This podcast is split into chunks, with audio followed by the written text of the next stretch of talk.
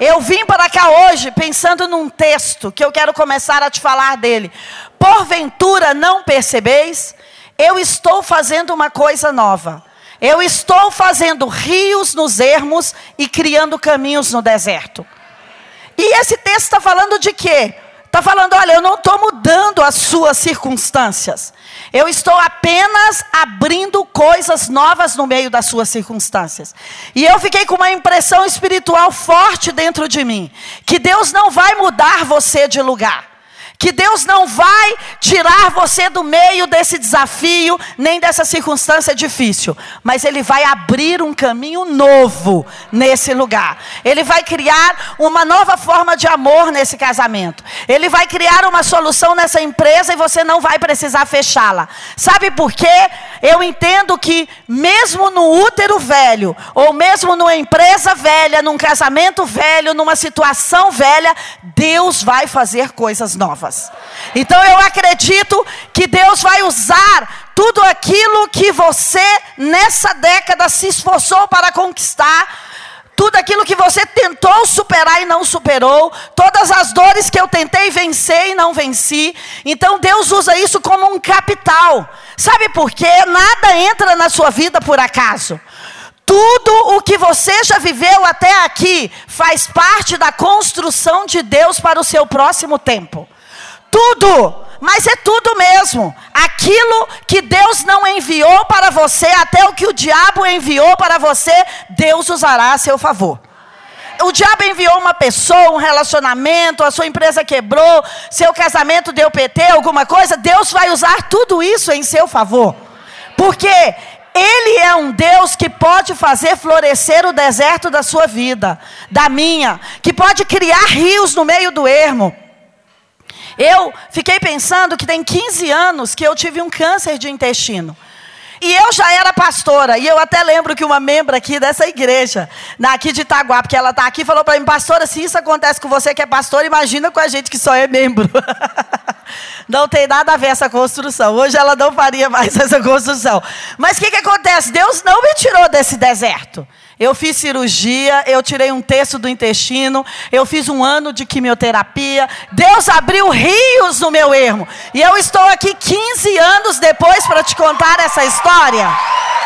Então, às vezes, Deus não vai poupar você de situações difíceis, não não vai poupar você às vezes de uma cirurgia. Deus faz milagres, eu creio. Ele poderia ter feito, mas talvez ele quis me usar como exemplo para pessoas que outrora vão passar por desertos e vão ter que passar pelo deserto. O deserto é a melhor escola da vida. Estes dias eu vi um post no Insta que foi o que mais me inspirou 2018 todo. A não ser os do JB, óbvio. Eu estou falando de um post comum, de um post é, que, que não era nosso. Dizia o seguinte: a vida é a escola que cobra mais caro, mas é a que mais entrega resultados. Por quê? A vida é uma escola. O dia que eu aprendi isso, que a vida é uma escola, que o seu marido é seu professor, que o seu gerente no trabalho é seu professor, que os seus filhos são seus professores mirim, porque criança nos ensina mesmo. Mãe, você não disse isso ontem? Mãe, você está abraçando a irmã e ontem, mãe, você não estava com raiva dela lá em casa? É, os filhos são nossos melhores professores, entendeu? Sim, eles nos dão feedback bem, bem fluidos, né? bem livres. Então, o que, que acontece? Quando nós temos estações difíceis na vida, que para mim, a dor, a experiência, é uma escada. E você tem duas aqui, ó. E você pode usar a dor ou a experiência, o desafio que você está vivendo hoje, ele é essa escada. E você pode usar para descer, para pensar: olha, eu vou me afundar, não tem jeito, só vai piorar. Minha vida não dá certo mesmo. Na minha família eu sou ovelha negra. Ou você pode usar para subir. É a mesma dor.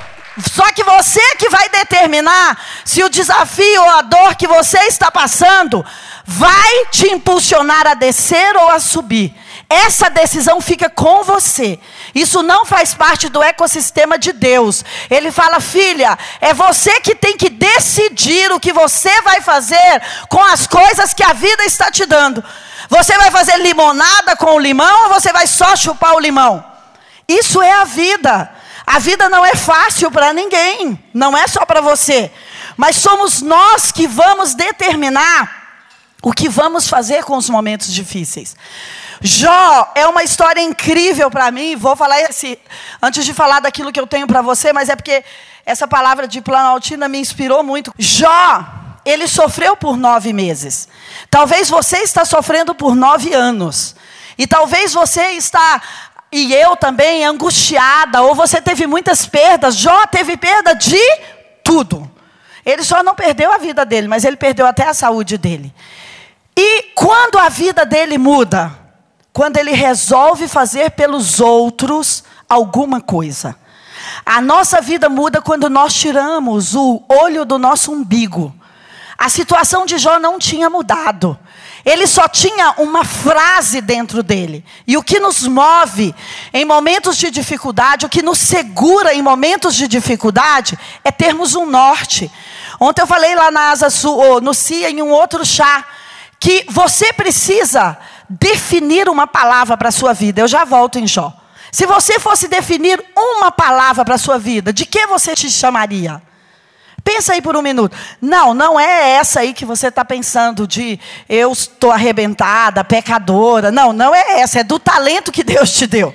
Não é essa, eu sou imprestável, não consigo. Não, não é essa. Qual é a palavra construtiva que você daria a você? Qual é a palavra? Eu sou resiliente, eu sou forte, eu supero, eu consigo, eu sou corajosa, é, eu quebro, mas não despedaço. Que palavra você daria a você? Sabe por quê? Deus nos envia ao mundo com uma mensagem. E a palavra que mais resumir a sua vida é a sua mensagem. A palavra que mais resume a minha vida é conexões, é sinergia. Por quê? Porque eu gosto de fazer coisas em parceria. Eu não gosto de fazer coisas sozinhas. Se eu vou num ambiente desse, eu penso em conectar uma pessoa com a outra. Então, conexão sempre falou comigo desde criança, porque eu era líder da turma, porque eu queria trazer as crianças para comer na minha casa. Depois, na faculdade, eu queria morar com elas e elas comigo. Então, eu sempre, quem me conhece há anos, sabe que eu sempre fui cheia de gente ao redor. Então, conexão é uma palavra que me define. Então isso é um talento para a minha vida. Eu posso fazer expandir o reino de Deus assim, eu posso fazer expandir os negócios assim, eu posso fazer expandir as redes sociais assim, eu posso expandir coisas através da conexão. Que palavra define você? E outra coisa, para momentos difíceis, eu preciso ter um slogan. Eu preciso ter um norte. Eu preciso ter um farol. Eu preciso ter uma palavra viva de Deus para um momento difícil. Eu estou vivendo um momento difícil e acredito que vocês também estão vivendo um momento difícil. Antes do modelada, especialmente eu e a T, a gente nem dorme. A gente até emagrece, né, T? Até emagrece, que a gente nem dorme. É tanta pressão, é tanto orçamento. Amanhã ela marcou reunião comigo quatro da tarde. Mas então, antes do modelado é bem intenso para nós, porque a gente começa um evento que a gente gasta muitos mil reais e a gente não começa ele sem nenhum real.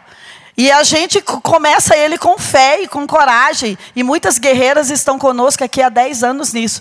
Mas em momentos de tensão, de desafio, você precisa encontrar um slogan. Qual era o slogan de Jó? Eu sei que o meu redentor vive e por fim ele vai se levantar. Os amigos falavam: vem cá, blasfema, Jó, logo desiste, Jó. Não, não. Eu sei que o meu redentor vive e por fim vai se levantar. Quando eu fazia quimioterapia, muitos dos meus amigos que faziam quimioterapia morreram pelo caminho. E era difícil ir na clínica e perguntar para a enfermeira assim: Ué, cadê aquele meu parceiro que sempre vem nesse meu horário? Ô, oh, disse. Tipo, quando falava ô, oh, disse, eu já sabia, não precisava contar o resto da história. Mas eu tinha um slogan para mim. Eu tinha um slogan para a minha vida: eu não morrerei, antes eu viverei para contar a bondade de Deus na terra dos viventes. Eu não morrerei, antes eu viverei para contar a bondade de Deus na terra dos viventes. E eu estou aqui 15 anos depois para contar a bondade de Deus na terra dos viventes. E eu acredito que eu vou viver até os 120. Se você acredita em anti-age, vem comigo, que a gente vai ser daqueles, entendeu? Que vão viver 120, 130. Eu não pretendo morrer antes. Não pretendo mesmo. E eu acredito que o meu slogan, a minha fé, porque a sua fé não pode ser uma fé sem essência. Você precisa ter uma essência. Eu tinha uma essência, eu falava, Deus, eu, eu não terminei o que eu vim fazer no mundo. Ainda tem muita coisa para a gente fazer. Esse era o primeiro ano da igreja. A igreja tem 15 anos agora, era o primeiro ano da CN. Eu não, não combina a igreja nascendo e eu morrendo. Não tem nada a ver isso, né?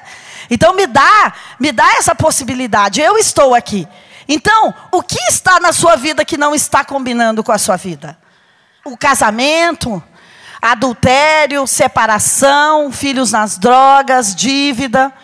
Isso não combina com a sua vida. Mas para vencer isso que não combina com a sua vida, para eu vencer a quimioterapia, para eu vencer a cirurgia, eu tinha que ter um slogan que combatesse as minhas circunstâncias. E o que eu queria dizer para você aqui nessa tarde é: governe sobre as suas circunstâncias governe sobre as suas circunstâncias. Não peça a Deus para tirá-las da sua vida. Elas são a escola, a sala de aula que Deus está usando para treinar você. E Ele está falando: olha, eu quero que você não use essa escada para descer. Eu quero que você se esforce para subir, porque descer é mais fácil, gente. Se você subir ali, você vai ver que você precisa de mais energia para descer é bem mais rápido. Se entregar, dizer não vou orar, não vou me esforçar, vou me render, é bem mais fácil. Mas essas pessoas não governam. Essas pessoas só reagem à vida. E eu vim aqui nessa tarde com essa impressão espiritual em mim. Seja uma governadora da sua vida.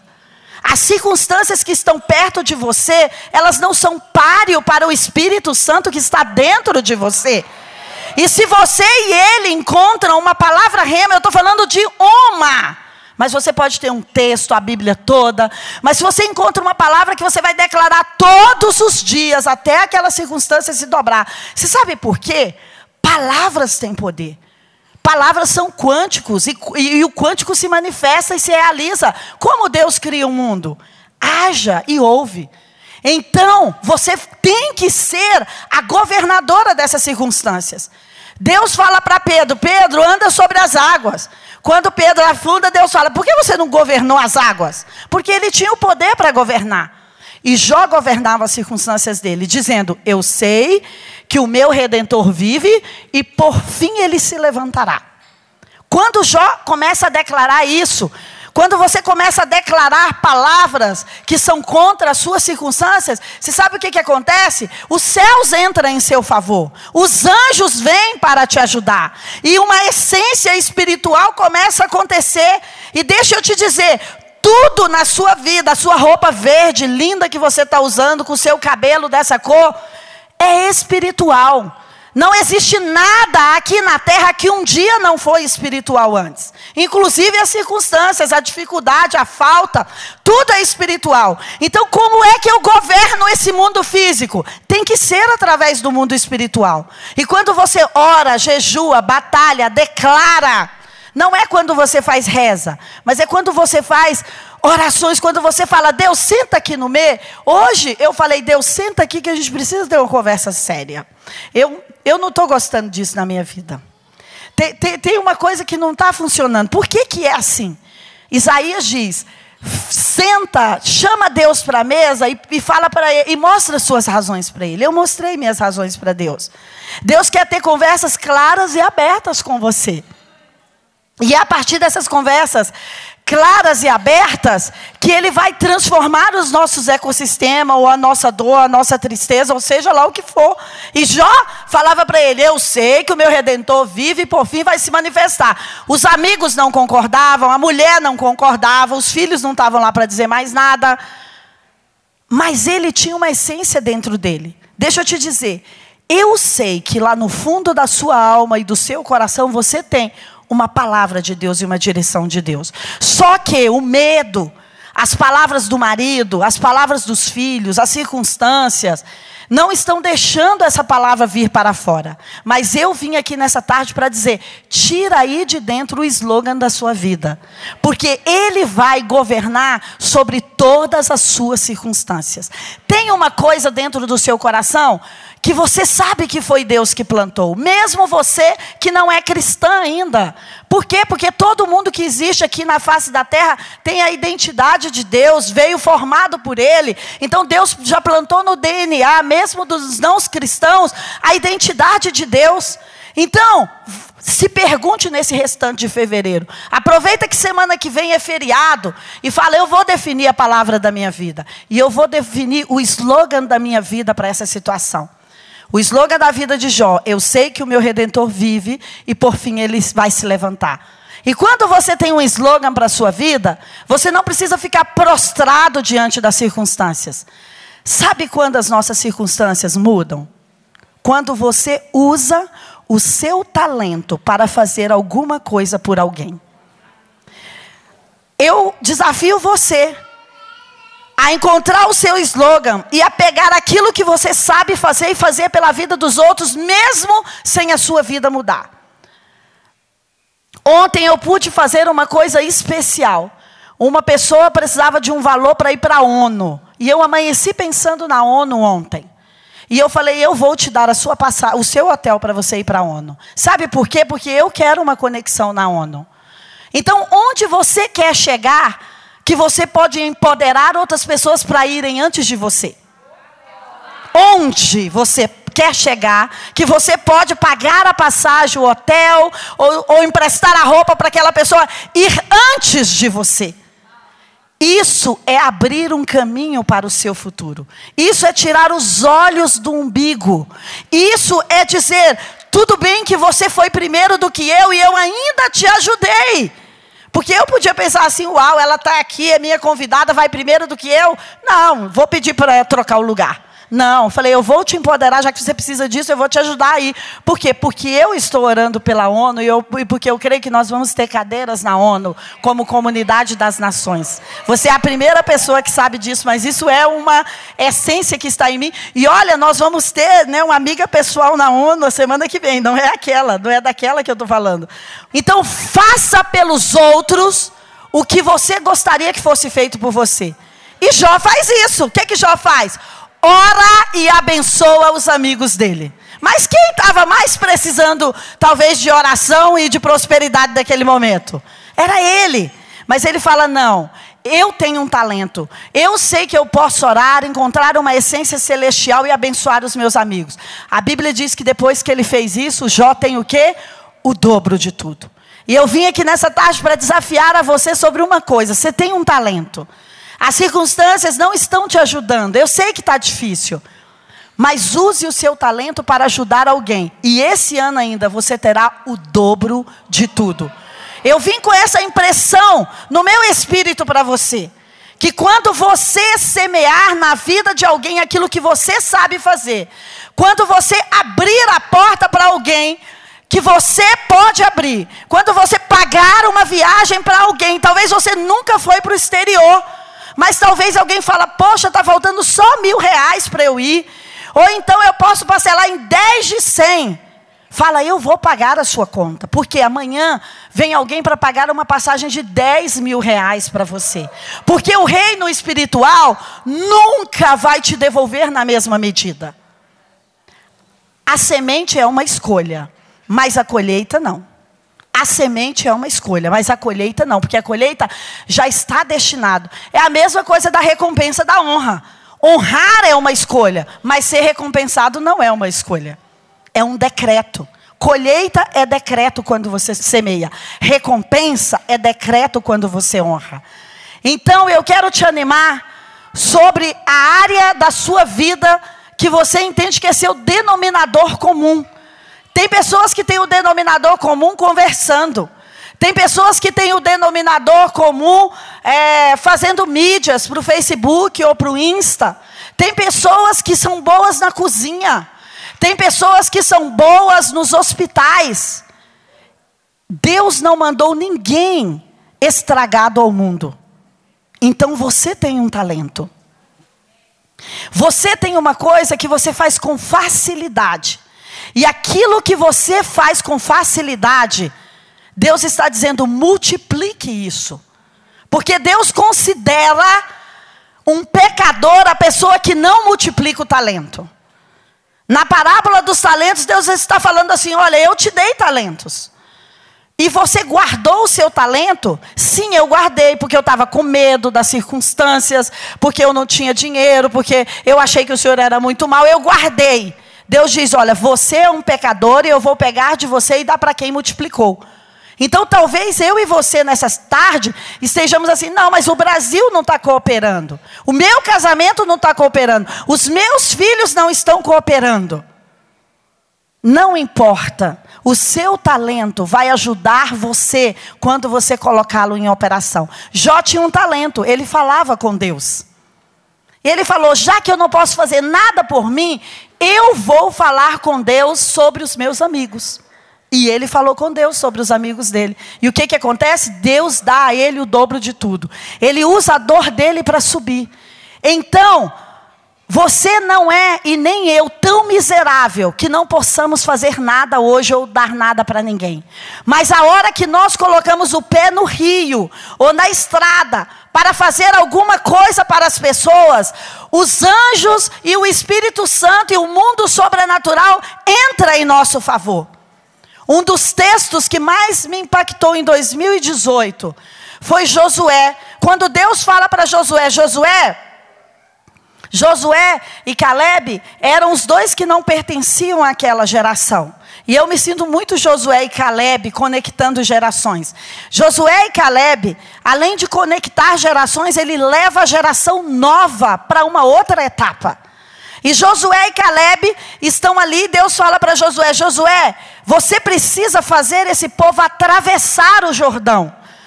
É, o Josué está daqui e ele falou: Olha, você precisa, Josué, fazer o povo atravessar o Jordão. Só que essa terra, Josué, para onde você vai levar o povo, você nunca esteve antes, nem o povo. Mas você precisa ser forte e corajoso para fazer isso. Então, eu sei que 2019, Deus está dizendo para mim e para você que é uma mulher que assume responsabilidades. Olha, mulheres, nós precisamos fazer o Brasil, a economia, a política, a igreja passar o Jordão. Nós precisamos fazer passar o Jordão. E para isso nós precisamos ser o quê? Fortes e corajosas. E para o lugar que nós temos que levar a nossa família, a nossa igreja, a nossa economia, a nossa empresa, a nossa política, nós nunca tivemos antes, mas ele já está preparado para nós. Quando Josué chega lá, ele e todos aqueles que vieram com ele destitui os moradores daquela terra. E eu acredito que 2019, eu e você, como mulheres, estamos com esse governo para ajudar as nossas famílias, a nossa economia, o nosso casamento, passar de um lugar para outro. Deus está confiando em nós. Como as mulheres governam? As mulheres governam através da estratégia, através da influência, através da criatividade. As mulheres não governam falando mais alto. As mulheres não governam dizendo bem que eu avisei. As mulheres não governam colocando o dedo na cara. Ou as mulheres não governam não colaborando com os homens. Mas as mulheres governam em qualquer lugar. Através da influência, através da estratégia e através da criatividade. E eu vim aqui pedir a você, por favor, esse ano, governe. Você não precisa ser a deputada ou estar na cadeira de governadora ou de presidente. Já existe um reino que Deus te deu. Sua família, seus negócios, sua igreja, seu ministério, a sua vida pessoal. Se a sua vida pessoal não está como você está, você tem que governá-la. Você é a primeira pessoa que você tem que governar. Por quê? Porque esse ano está resumindo a força dos demais anos até aqui. E Deus está dizendo para você o que você vai fazer com a sua dor, com a sua frustração, com o seu dinheiro, com as suas conquistas, com o casamento, com os filhos que nasceu de você. Existe uma força espiritual já para colaborar com tudo que você tem. E eu e você podemos levar as pessoas que estão próximas de nós. Eu e você podemos levar a economia, a política que está perto de nós para outro lugar, que é a terra prometida para essas pessoas. Você não vai só para lá, você vai levar um time. A instrução de Deus não era, Josué, já que você aguentou o deserto escaldante por 40 anos, 80 anos, você vai só. Não, não era isso era leva as pessoas que está perto de você. Jó, mesmo cercado de dor, circunstâncias, perdas, ele leva os amigos com ele. E o meu desafio é que você governe as suas circunstâncias, escolhendo um slogan, uma palavra para a sua vida nessa época e que você leve pessoas. Porque quando você vence algo, você se torna o modelo dos céus. Eu me sinto um modelo do céu sobre cura.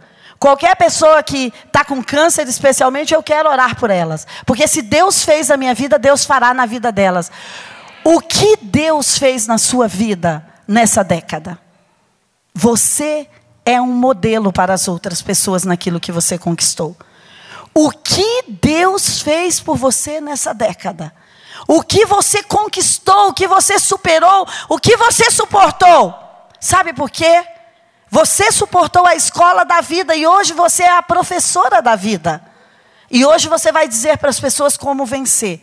Então, todos nós temos conquistas e podemos colocá-las na mesa da comunhão e dizer para as pessoas: Eu trouxe um banquete para você. Hoje a Elisângela falou algo aqui e que eu pensei, eu falaria uma frase diferente e vou falar agora diferente. Ela falou: "O pai preparou esse banquete para você". Eu entendo o que ela estava dizendo, que o pai inspirou pessoas que prepararam esse banquete para você.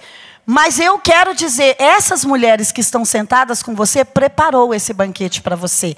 Esse banquete de atmosfera, esse banquete de conquista, esse banquete não de comida, mas esse banquete de vamos superar juntas. Então eu queria que você desse a mão para sua irmã aí do lado. Porque quando você tocar na mão dela, eu sei que as conquistas serão compartilhadas nessa mesa. E talvez a única coisa que você vai poder dizer para ela, por causa da sua dor, ou da sua frustração, ou do medo, ou da insegurança, é: eu sei que o meu redentor vive, e por fim vai se levantar. Mas foi isso que curou os amigos de Jó, e que libertou e quebrou as circunstâncias de Jó. Então eu quero que você ore por ela. Você vai partilhar a sua conquista com ela. Lembre agora, pode não fazer sentido, mas lembre agora de algo que Nessa década você conquistou, você superou, você aprendeu, você venceu. E diga, Senhor, eu vou deixar na mesa da comunhão a minha conquista. Eu vou deixar na mesa da comunhão aquilo que eu aprendi a governar. Eu aprendi a governar sobre a comida, sobre o medo, sobre falar outras línguas, sobre encarar o ministério. E eu vou deixar aqui na mesa da conquista para que as minhas irmãs possam colher nessa tarde. Seja uma Jó nessa tarde, dizendo: mesmo que as minhas circunstâncias estão doendo, eu, eu vim arrastada para esse lugar, eu vim sofrida, mas eu vou partilhar a minha conquista aqui agora. Eu tenho conquistas para compartilhar. Deus trouxe você aqui nessa tarde para compartilhar aquilo que você já venceu. Não sou eu, nem a Elisângela ou a Renata que estamos fazendo essa reunião, mas é você. Deus quis contar com você para fazer um milagre na vida de pessoas hoje. Deus te colocou de propósito nessa mesa. E ele disse: A minha filha vai trazer a conquista para a minha outra filha a minha filha vai trazer a conquista para outras filhas, porque valeu a pena por tudo que você passou, superou, segurou a onda. E ele está dizendo, filha, eu não vou fazer essa reunião só, você está indo comigo. E você vai compartilhar a sua atmosfera. Sabe por quê? Porque você é um Josué, que além de alcançar a terra prometida, leva pessoas com você. E nós estamos começando aqui nessa mesa da comunhão a levar pessoas conosco. Eu te abençoo nessa tarde em nome de Jesus. Amém.